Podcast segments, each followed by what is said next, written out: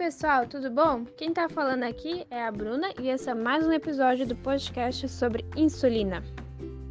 Lembrando que a principal função da insulina é carregar a glicose para dentro das células, onde ela é usada como energia. Quando nos alimentamos, o pâncreas é estimulado a produzir insulina, levando assim o excesso de glicose aos diversos órgãos do corpo para utilização e armazenamento.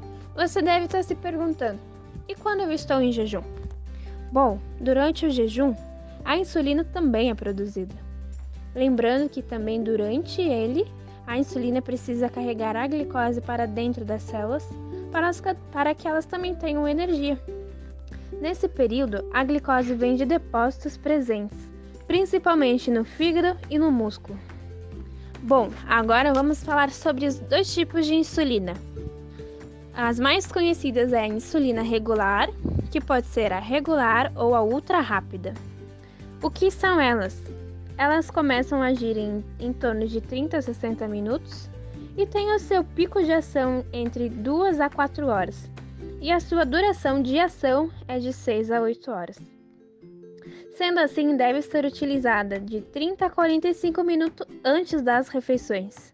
Já as insulinas ultra rápida como por exemplo o Lispro, uh, começa a agir em menos de 15 minutos.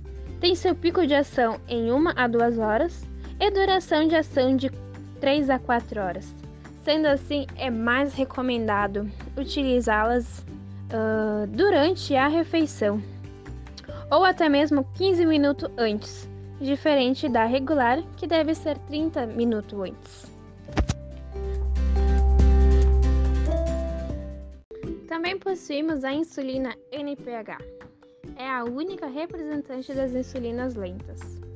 Ela começa a agir entre 1 e 2 horas e tem seu pico de ação entre 5 a 7 horas, e sua duração de ação entre 3 e 18 horas.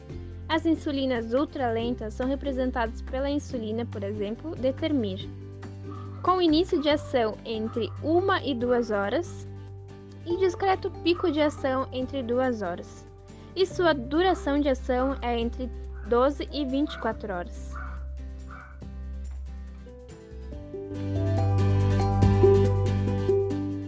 Relembrando, pessoal, que as insulinas utilizadas para bolas são chamadas rápidas e ultra rápidas.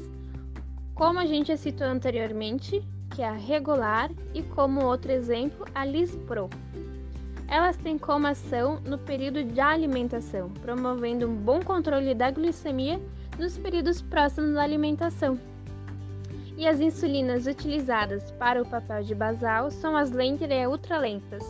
Como citamos anteriormente, a NPH e outro exemplo de ultralenta, Determir.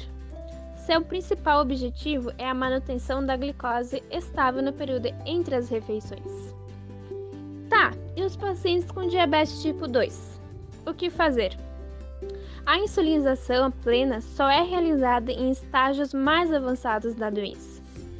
Uh, quando ocorre e o que se chama de falência de pâncreas.